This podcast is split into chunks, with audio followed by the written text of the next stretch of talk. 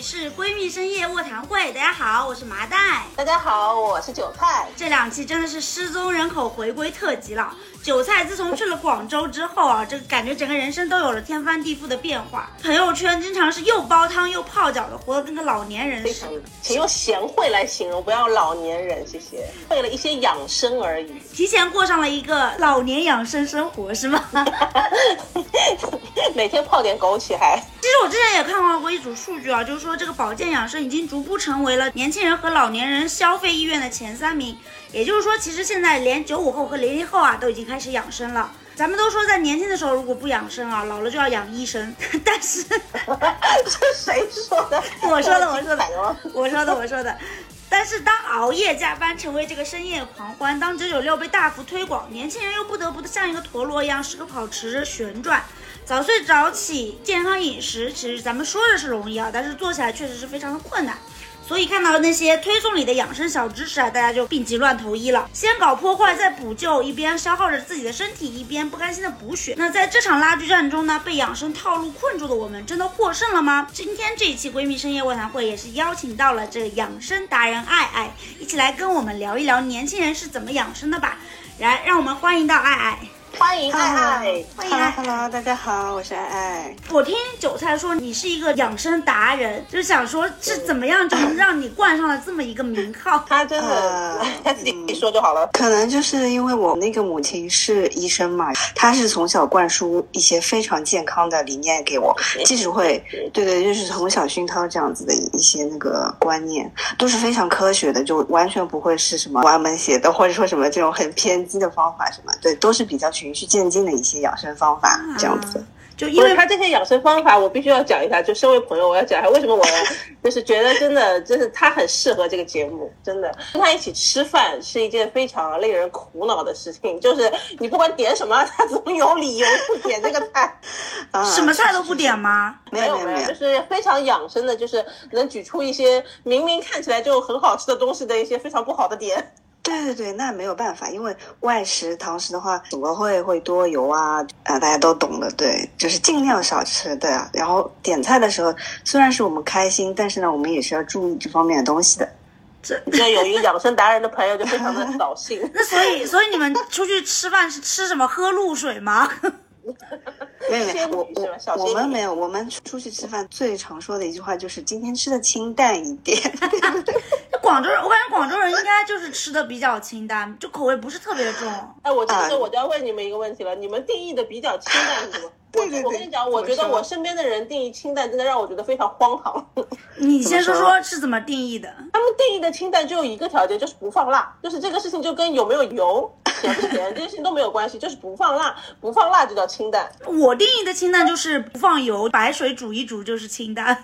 那你这个是，你这个是狭义清淡，我这个是广义清淡。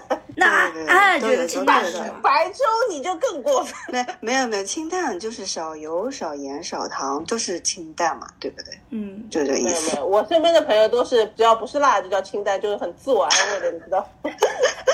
其实我觉得辣也挺好的，辣有有一些是排毒的嘛，对不对？不，四川妹子都很好看嘛，是因为她们经常吃辣以后就那个皮肤排毒嘛，还是有一点点作用的。不能说辣一定是刺激的。那韭菜有没有开始养生了？我很养生啊，我煲汤啊，泡脚啊，对 对。我刚刚前面为什么会对不对 晚了一丢丢上线，就是对我就是在泡脚吗？那我现在正在过程中，哦，一边泡脚跟我们一边聊天是吗？对对，你没有听到有点哗啦啦声音吗？嗯煲汤是真的，就是这里广州这里的人真的很爱喝汤。这个问题我还和广州同事真的讨认真讨论过，就是和广州本地的，我就问他们，就是我其实来广州之前有点也是知道这个广州人爱喝汤，包括我爸爸以前在广东工作过一段时间，然后他在广东工作完以后就。带回来一些习惯回上海，然后也会在家里面煲煲汤啊什么的。知道广东人爱喝汤，但是呢，到了这里以后就发现广东人太爱喝汤了，汤的品种就真的 让人匪夷所思，就是就是一些健康的肉，比如说猪肉啊、猪骨啊、羊肉啊这样的，和一些呃中药材进行各种各样的排列组合，然后就是通过排列组合生成了五种煲汤。对，那真的非常养生了。而且他们。有的人是餐前喝，就以前我一直以为广东人就是餐前喝嘛，他们就觉得这个是正宗嘛。但其实广东人餐前也能喝，餐后也能喝，而且每天都会煲。就是我们都觉得煲汤不是要很长时间，可可能需要有一些仪式感 才会去干这件事情。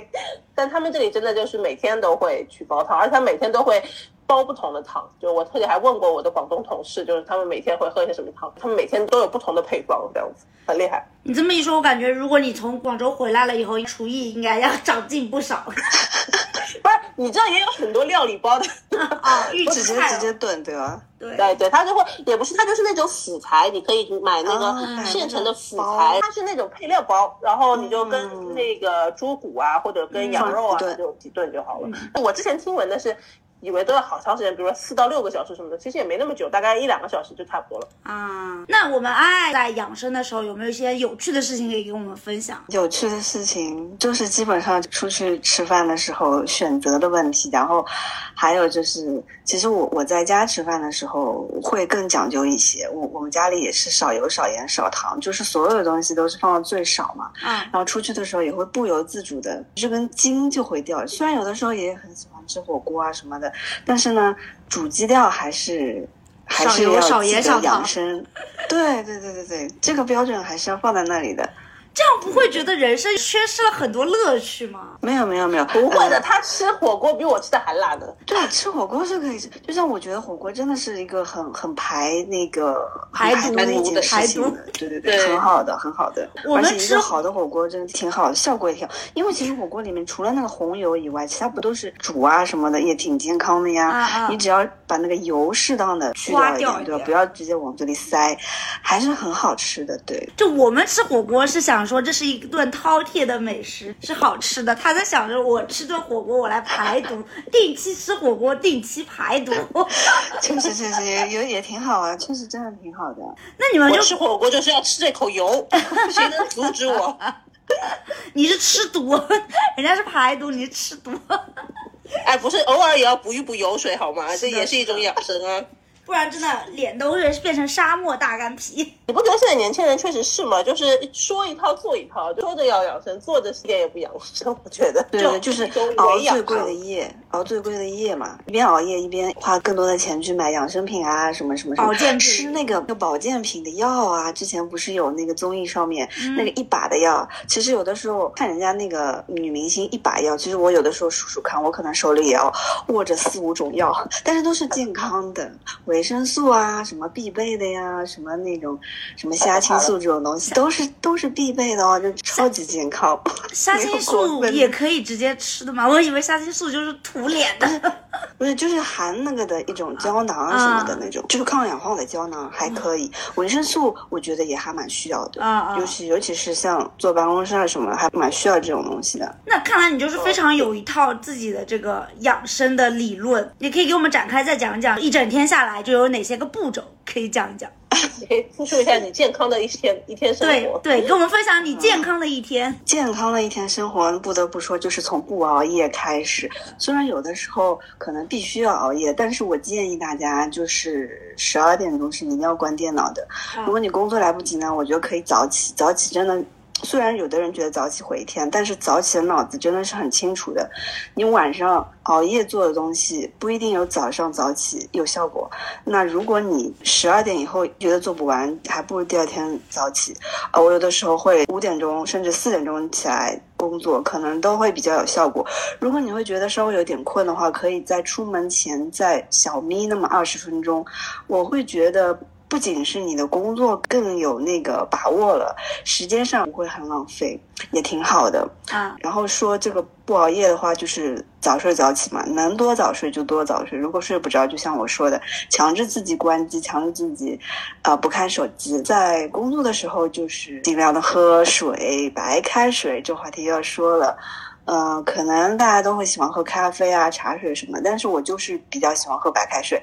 一般来说，不到什么，呃，困得睁不开眼睛，我都是不太喝咖啡，也不太喝茶，因为一方面是那个咖啡和茶都会刺激那个肠胃嘛，嗯，有的时候肠胃不太好，就不太喜欢去喝那个。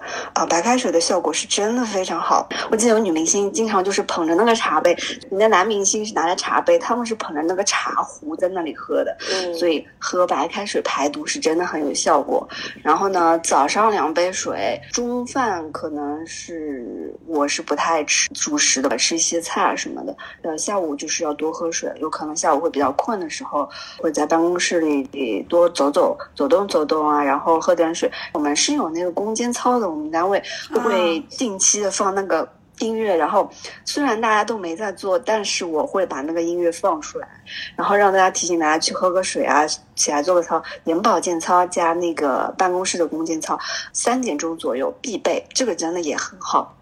一方面是跟你说，哎，三点钟了，再不做就要下班了；，还有就是提醒你，提醒你要动一动，要喝喝水了。然后这个时候再去倒两杯水喝，也是白开水。还有就是晚上的时候嘛，我不知道大家习惯什么样，因为，呃，如果大家回来做饭的话，晚上可能也就不要吃的太多。晚上是稍微可以吃一点，但是呢，如果你在外面吃的话，回来就不要吃宵夜。还有这个，我是从来不吃宵夜的。虽然呢，我也长胖，但是我觉得我不吃宵夜这点，还是阻止了我长胖的很大的一个进程吧。嗯，嗯，确实不吃宵夜。对，我是从来不吃宵夜的，就出去吃饭你知道我有多委屈吗？我是没有这个习惯，可能晚上吃了东西会更那个，可能会更睡不着吧，就不吃宵夜，还效果挺好的，真的真的。而且我觉得晚上睡觉的时候，如果你不饿的话，就会很有罪恶感，你会觉得这样吗？就是你晚上吃的很饱，你就睡觉了，你会觉得那个东西都堆积在身体里面在长肉。我可以等到 我可以等到它消化了，我再睡觉。对，那你这样就不叫熬夜了吗？对不对？所以这个不就恶性循环？所以你就不吃，你就饿，你饿了以后你就去睡觉，这样不就养生了吗？对不对？你知道我这个，他就是就是爱爱的一天，我听下来就觉得比我上班还累，就要喝很多水，满脑子都是白开水，白开水，白开水。白开水真的很好，很好，非常非常好。喝水我也喜欢喝白开水，这个倒是我跟他是一样的。嗯，别的也没有什么特别的。感觉这养生的一天很特别了，养生的一天下来就已经很累了。不是，你知道，当我他大家刚刚前面说到那个，就是有时候早上四点五点起来开始工作，就想说这。可不就是那些首富们的生活吗？哦，没有没有，我有的时候四五点钟的时候爬不起来，我也想说算了，我不是首富，我再睡一会儿吧。但是但是你真的做不完的时候，我还是选择早睡和早起。你这样的生活让我感觉就是你睁开眼睛四五点就开始工作，一直工作到晚上睡觉，睡到晚上睡觉前工作完关机睡觉，而且只能喝白开水。中午吃的少一点，不吃主食，晚上吃的更少一点，而且只能喝白开水。所以你早饭会多吃一点吗？对对对对对，我忘记说了，早饭会吃很多很多，就各种各样的，包括牛奶面包，一定要吃一点粗粮，然后再吃一个鸡。有的时候会增加那个坚果啊，坚果一定不能多吃，那个含油脂也很多的。然后有的时候还会吃一些泡饭小菜，这是上海人的一个特色，就是上啊，对对对对，早上可能会吃六七样东西，所以我早饭特别花时间。真的，真的，就我觉得早饭吃好吃饱了，就是一天的营养都在了。一天开始，嗯，后面其实都可以混。中午啊，有可能工作忙，你是可以混的。晚上嘛，就是让我自己说，哎，晚上不能多吃，算了算了，就就这样过去了。所以你的早上一定要是精致且丰富的一天。他早起就是为了吃一顿精致的早饭，我看出来了。他的生活就是把我所有就是可能九点以后做的事情放在了十四点以后在前面是吧？对对对，早起五个小时就开始做我。这我真不行，我本来还想学一学，但是他说要四点起，我说不行。下一个，他确实起得很早，去旅游的时候他也就是起得很早。他对我的影响的一个习惯就是吃东西，反正只要跟他出去吃饭，就是要清淡一点。就是你有时候就想要调理一下，就可能最近比如说冒痘痘了，或者是长包包了，然后就说调理一下，就去找爱爱吃饭。一个什么营养 师的角色，还有一个就是我们晚饭都吃的很早，聚会什么的话，我们大部分时间约的都是就是吃中饭，或者是下午 晚上吃晚饭都是吃的很早，很早。对对对对对，这个一定要往前挪。嗯，这个 办法真的还蛮好的。是就是八点之后不能吃任何东西了，是这样吗？对对对。就是我们可能五点钟就开始吃晚饭，开始吃晚饭。对，五点钟之前就要开始，就是你知道，当我们聚会三点钟聚会，然后聊了一会儿天以后，过了一会儿就四点半就说我们去吃晚饭吧，吃晚饭。然后五点钟就要然后，也可以聊很多，聊啊聊。嗯，对，可以聊到八点，你就不用吃到八点，你可以聊到八点。聊到八点不饿吗？要我就又饿了，要我就又饿。对你这个问题问的很好，我也反思了一下，然后我就跟他分道扬镳，然后我就不会吃宵夜了。啊，你还会这样吗？对，他就背着你吃了好几顿宵夜。宵夜太饿了。那宵夜一定就是这个爱绝对不能做的这种事情。他如果是晚上，不过我们如果出去旅游，我们去，比如说去日本，他可能晚上偶尔偶尔会点个，也会就跟我一起去那个便利店去买一点，比如说他去买个买个牛奶啊，东西。对对对，那都不算，这种流食都不算。对我可能会买个鸡排这样。那你觉得你这么长久以来养生是有效果的吗？因为我感觉你好像从很小的时候就开始就有这个养生的意识了。效果呢，可以说还可以吧，或者说是跟同龄人来比，总归是皮肤看上去更好一点。啊，呃，各种方面的身体素质方面也可能更好一点。就我不知道是基因，或者是我觉得还是因为生活习惯的关系吧，就是更年轻一点嘛。从各方面都显得更年轻一点，这点我可以说。对对对对对。你跑步吗？你也跑步？对，跑步也是也是一方面。一直跑马拉松。哦，跑马拉松。对对对，我我跟那个对。九三，你跑马拉松？两个人。你不知道我跑马拉松吗？我是一个跑过夏威夷全程马拉松的人，我是一个跑过四十二公里的人。谢谢你。哇，真的吗？这个选题太适合我了。我是经历过养生到不养生，再到养生，再到不养生的人生。你真是反复横跳，反复横跳。然后最后我决定选择一种让自己开心的方法生活，想干嘛就干啊，就是啊，确实想干嘛就干嘛。但哎，可以可以可以。那有一个问题，就比如说我养生，其实我并不快乐，那我还要养生吗？我这个问题，我觉得我挺有发言权的。我那时候减肥的时候，我是有一个营养师的，就是有营养师他会一直跟着我减整个全程。大家注意理解啊，如果你有一个营养师带你减肥的话，大家可以想象那个生活是非常的嗯。健康，健康。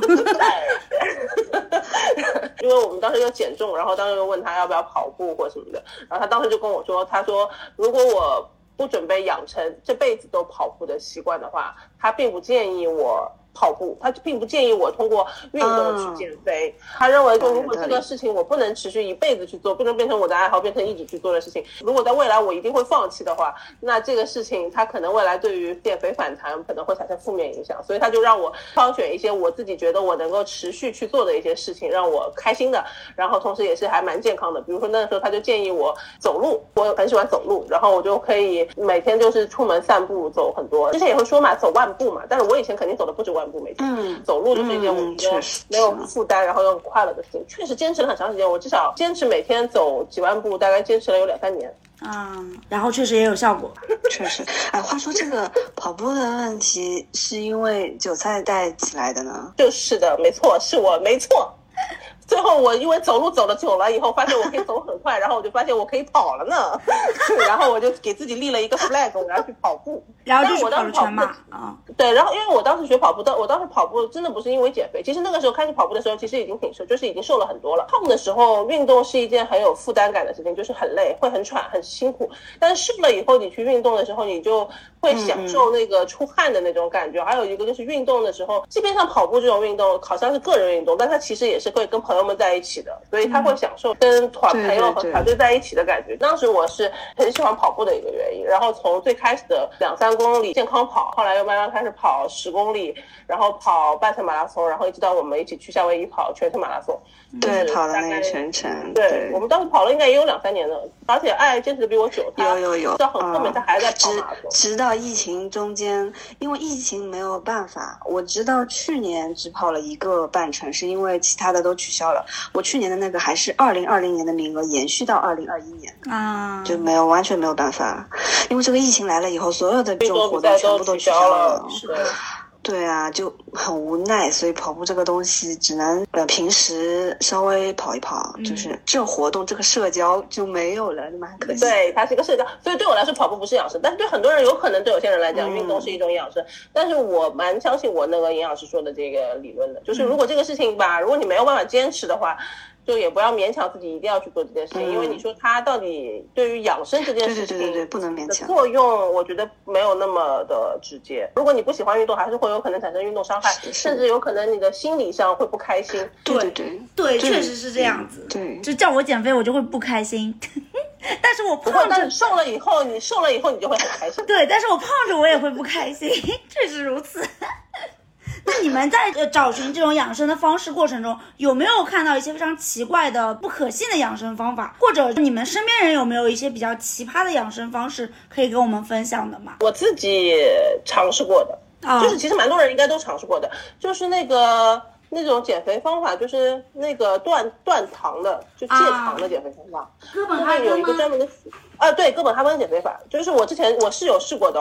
我以前是有营养师的嘛，我瘦了蛮多以后，后来我就不再找营养师了，但是就产生了一些反弹，你知道吗？嗯。然后产生了反弹以后的话，那我就想说。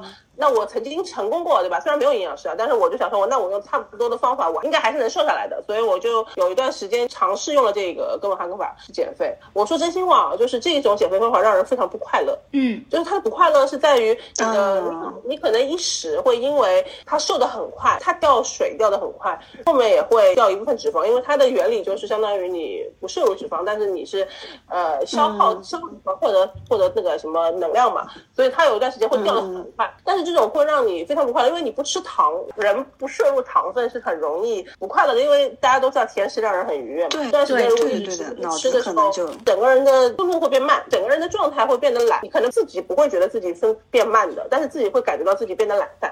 还有一个事情就是反弹很快。啊，它的那个反弹是非常快的，就是一旦你恢复到正常饮食以后，它是会急剧的就回去的。所以其实这种方法还挺不健康的。后来也了解到，因为这种断糖的这种过程当中，你的身体其实会相应的做出一些应激反应，你不能够很好的补充，及时去调整和补充的话，一个是有很多人不爱喝水，哥本哈根减肥法是非常需要去大量排毒的，因为它会在这个过程当中在肾脏里面产生很多毒素。所以你需要通过排毒去把这些东西排出体外。另外还有一个问题就是在于瘦的很快，很容易女孩子非常容易影响自己的经期啊。对对对，这个问题特别是的。对，一个是影响经期，还有一个会影响。这个问题特别严重。对，还有就是脱发。哦。其实这些东西啊，对，是不是你的身体的这个应激反应会非常强？我就当时就会感觉自己的身体不是变得更健康了，是变得变衰老了。我自己的身体的应激反应的感觉。嗯嗯，就变得很身体就没有什么劲道，很懒散。后来我反正没有坚持多久就停了，确实是会瘦了，但是这种方式确实不是很健康。嗯，还有一个朋友，他有一段时间也是读大学的，大家都女孩子嘛，就是很容易焦虑说身材啊什么的，所以他就尝试吃各种各样的减肥药，嗯，而且都是混着吃，尝试各种各样的减肥方法。我觉得女孩子真的很容易被这个带走。就是什么穴道按摩，穴道按摩 有有有有有有有有按摩减肥，艾灸吗？是吗？那个艾灸针呃，不是不是艾灸，就按摩，艾灸大概也有吧，我不知道。反正它是按摩，然后呢，这个按摩就搭配，然后再搭配饮食。其实它的那个饮食大部分都是非常接近哥本哈根的，只是在那个基础之上再加一些其他的一些有的没的的。然后就像他们就是很多种都多管齐下，特别特别不健康。一方面是非常的，就是瘦，其实也没有那么明显。而且反弹也很快。另外还有一方面，其实是很容易造成内分泌紊乱，这是对女孩子来讲的话，嗯，非常危险的。嗯，那我们爱身边有没有这种比较奇葩的？基本上奇葩的方法也就是吃药了，因为我周围就是爱美的小姑娘也比较多，呃，吃药导致就是说你可能现在感觉自己是瘦了。但是后续的结果，一个是那个韭菜说的，可能内分泌紊乱，不来姨妈，就是很很多很多。嗯，然后还有一个就是心脏的问题，呃，心脏可能会就是有一个隐患。啊，我有一个室友，他就是那个，嗯，后续在在有一段时间，导致他的心脏就是差点要推去那个，嗯，手术室了，就是。就快不行的那种程度，我也不知道是他吃的那个药是不是对那个心脏有过大的负担。还有现在还有，我就听说是有一种流行的方法叫做断食，断食加那个吃药的方法啊，它是好像是一周不吃饭，然后这一周只吃他的一个东西，然后第二周。哦，对，屁股屁股，然后第二周开始就是吃什么混合的两种东西，就是相当于一个疗程是一个月，这个瘦的也非常非常快，但是我不知道，我可能会发现他一个是没精神，一个呢就是可能皮肤会真的会变差，嗯，你可能人是瘦了，但是你整个的状态就看上去就像韭菜说很憔悴啊，人没有精神，我不知道这样减肥就是你。所获得的快乐是什么？而且我也发现了，你即使是这个疗程，你可能减了呃，比如说二十斤，可能后续你还是会反弹，反弹，反弹了十几斤。这个断食啊，真的是很辛苦的。你可能上班都强撑着上班，回去就直接躺倒，什么事情都做不了，因为你没有吃东西啊，你只吃它的那个所谓营养粉，你的这个支撑力是很不够的。这个东西非常流行，而且有好多小姑娘会说效果很好。我现在看到的副作用就是对身体的伤害还是很大，不来姨妈是肯定的，混乱也是肯定的。嗯。啊，我觉得你就循序渐进吧，因为如果药有用的话，这个世界上就不会有胖子了。你说的好对，这句话，而且是我以前经常看央视嘛，它会有那个什么减肥训练营啊什么，那时候就是有人就是说，如果减肥训练营有用，这个世界上就不会有胖子了。就是父母都会知道要去把孩子送去减肥训练营。问题这些孩子回来以后，你继续保持他的一个生活习惯的话，他还是会胖回去的。所以你强制的运动和你强制的吃药都是不能达到一个。减肥的效果的是不行的。嗯，咱们还是说回养生，因为养生和减肥也很有关系。对对对，因为大家都会觉得说要健康啊什么的，所以要先减肥啊什么。其实啊，有的时候从女性的角度上来说，不能过瘦。你在更年期的时候过瘦的人，可能会有别的一些的一个什么就是问题啊？可以问一下你们的父母，对不对？也也并不是很养生啊。如果你要保持一定的养生之道的话，可以保持就是。在那个。呃，不胖的范范围之内，可以这样子一个愉快的生活的，对对对对对对对。嗯，刚才我们也也说到了，可能小姑娘为了要漂亮啊，也想要自己身体好，但是往往去做这个的路上用错了很多方式，把自己弄瘦下来，再开始养生，也其实是变相的一边破坏一边补血的一个状态。是的。那你们平时有没有什么养生的好物可以推荐给大家种草的？泡脚桶实在是太棒了，泡脚是我到对对对对，其实我也我也想推荐泡脚桶的，我也很长一段时间就特别喜欢泡脚，我感觉泡。这个就是非常能够除湿气的一个东西，不仅是除湿气，就是冬天的时候，就是你知道，就是 保持脚暖，就是浑身都暖，就是整个人的这个气血都很通。我我是觉得泡澡的时候，整个人感觉代谢都变快了，觉得也能减肥哈。但是呢，其实就是整个人代谢就快了以后，我会觉得就是包括你排毒啊什么的都会变得更顺畅。所以我我是觉得很舒服。还有一个确实泡脚幸福感很强，就 就是你那个时间段，其实你也可以干点别的。然后呢，但是你这时候。把脚放进一个有药包的这个脚泡脚桶里面，它的心情的这种愉悦感就是从脚底传到脑门儿，所以我非常推荐泡脚这件事情，真的很舒服。嗯，那么爱爱呢？对对对，呃，我觉得还有一个好办法就是梳头，梳头就是说，呃，怎么说呢？可能是一个古法吧，就是哎，不是，就是拿那个，就是那种，就是那种很多齿的那种。梳气垫梳梳你的头皮真的很舒服，对，真的很舒服。你可以不要为了梳头发，你是梳头皮，你知道吗？就像在按摩一样的，整个头就瞬间你脑子就清醒了。这个会生发吗？之前梳一下也很舒服，呃，生发也有可能吧，但是呢。我我不能保证哦，因为因为这个东西 在他身上没有应验。哎，但是该说不说啊，就是你如果不焦虑的话，确实是不怎么掉发的。我那个时候在考一个非常难难的证书的时候，掉发很严重很严重。然后我是研究了很多很多那个生发的办法，可能都没有不焦虑这三个字来的重要。我现在掉发绝对没有以前那么多了啊，就是梳头，然后不焦虑，早睡早起。真的好养生啊！我觉得有时候养生真是一个要突破自己舒适圈的事情。是，我觉得他其实一个是就是要自律嘛，是的，是的，都很是自律的。对，你说是有道理的。所以我这样的人是没有办法去做到养生的这么一个事情的。但我也不死心嘛，也是有点不死心。你可以养成一些小习惯，对吧？你可以有自己的，对，你可以有自己的习惯的，不用遵循别人的那个方法。你觉得适合自己的就好。啊，我现在可能就是会有一些，比如说以前可能都会去喝咖啡或者喝比较冰的东西，但是我现在会开始慢慢。的喝温开水，已经不是开始说去喝冰水。其实冰水对这个身体的伤害也是有比较大的，特别是夏天的时候。那我不相信。那你让你想日本人只喝大冰和大麦茶，在日本要讨一口热水可难了呢。好像是国外都没有。我之前不是都喝咖啡或者喝那种碳酸饮料什么，但现在开始就是随着年纪的增长，已经开始泡茶了。已经开始喝那种正山小种，或者喝金骏眉啊，有时候也喝那种什么呃薏仁水啊，或者现在也开始喝得懂了，是吧？小时候还喝不懂。是，现在就薏仁水是就有那种什么韵味在里面，喝出它的意思来了，好吗？果然是需要一点年岁才能有有能读懂 读懂。对对对，你可能强迫自己，嗯，觉得喝了有用，你就觉得自己喝了有用，它就会有用，这是一个心理暗示的作用。至少我不焦虑了，至少我不焦虑了，是不是？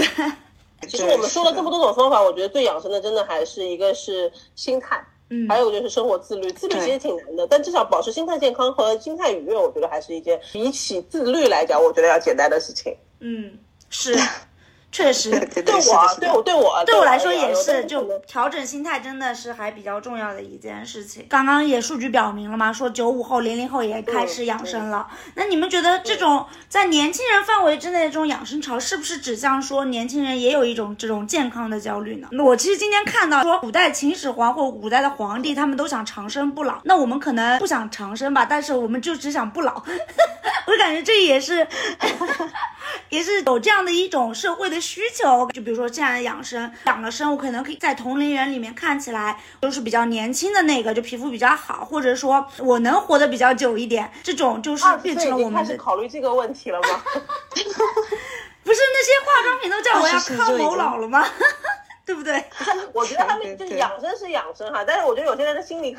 可能真的是现在就就真的是朋克养生是一种潮流，大家都这么干，大家都这种心态，很多人都把那个放在嘴巴上叫嘛，觉得自己老了，然后就是对啊，就是觉得大家都这样，他也这样，常说愁，嗯嗯。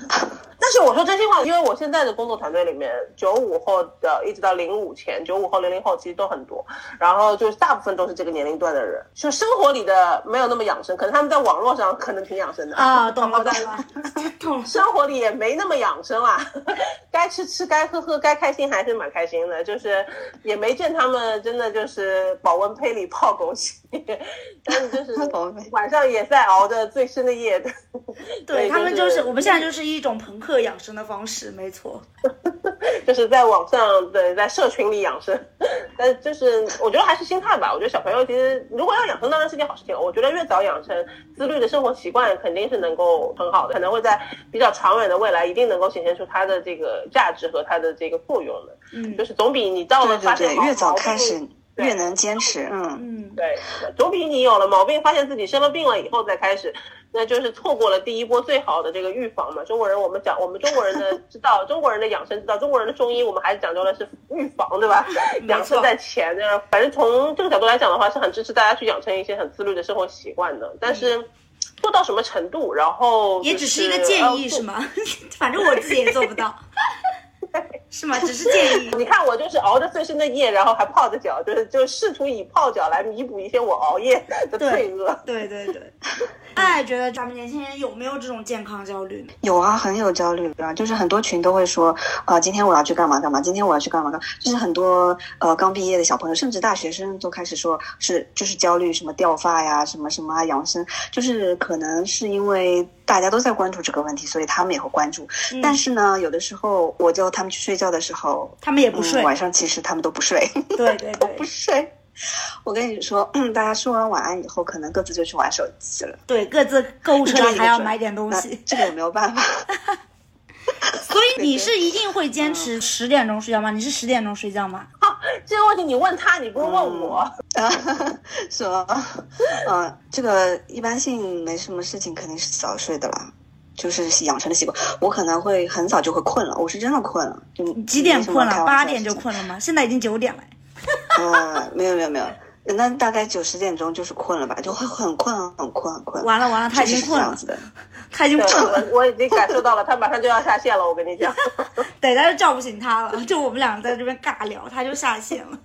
他真的是睡觉这件事情是我挺佩服他的事情，就是他就是真的会跟我说，我们聊的再火热，突然就会说好了，我要去睡觉了。这么自律。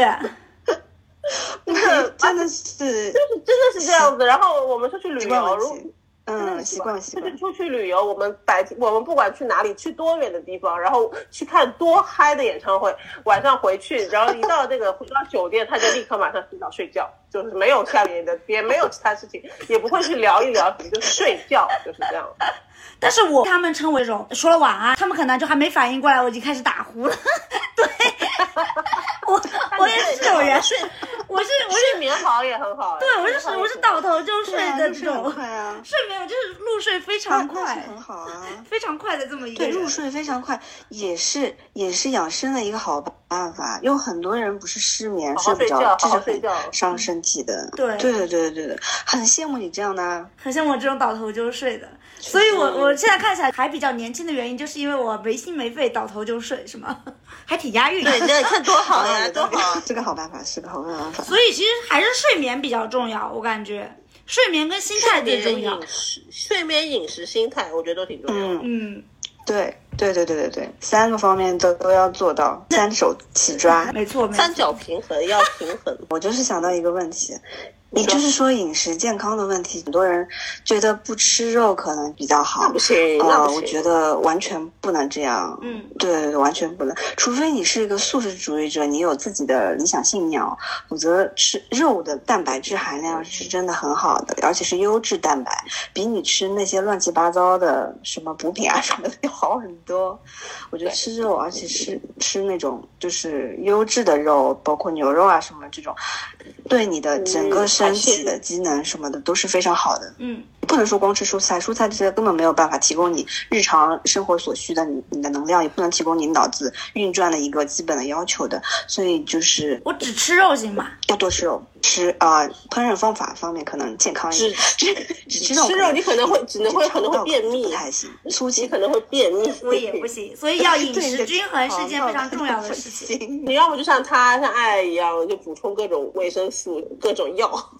你这种吃药，我觉得也要慎重。但还是吃食物好。嗯，是没没没，食补食补。我吃药是因为买了要吃掉它，买了要吃掉它。那你为什么要买？你这你这真智商税了，我跟你讲，这个是我身边另外一个离谱的，微量元素嘛，是叫什么善存嘛，就是多种维生素嘛。善存，对对对对对，善存是抗氧化。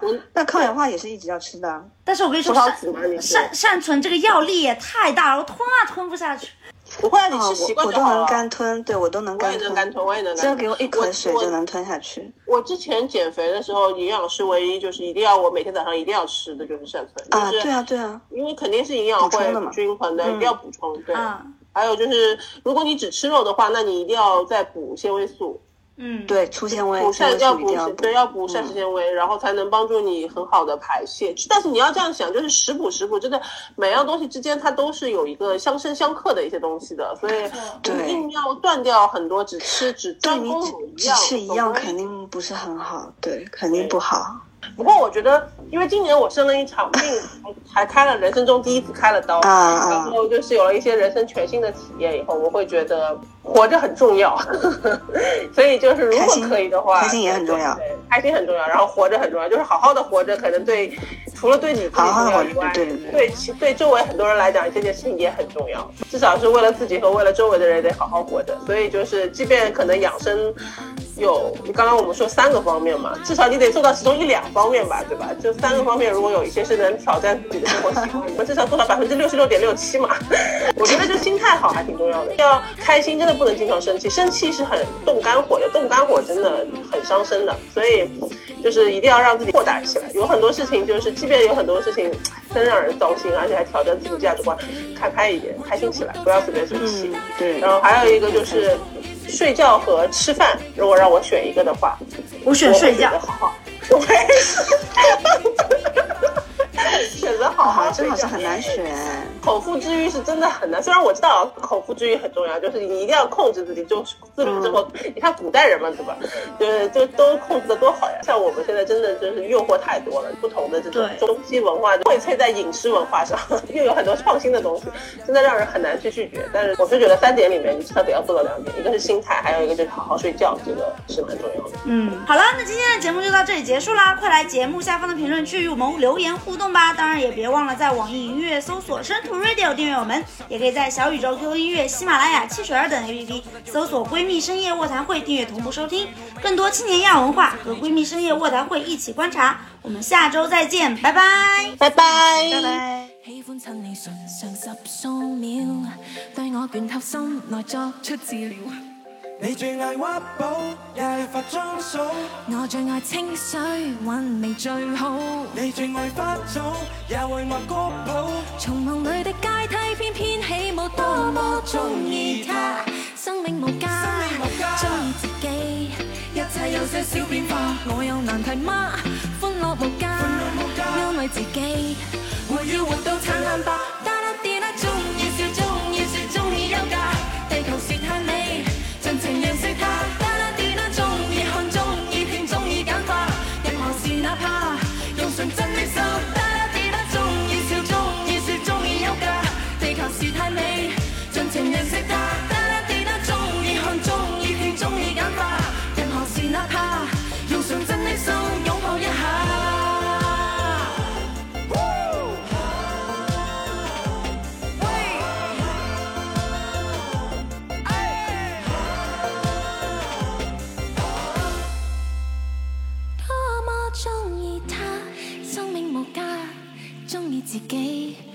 体有些小变化我有难题吗？欢乐无价安慰自己活要活到灿烂吧。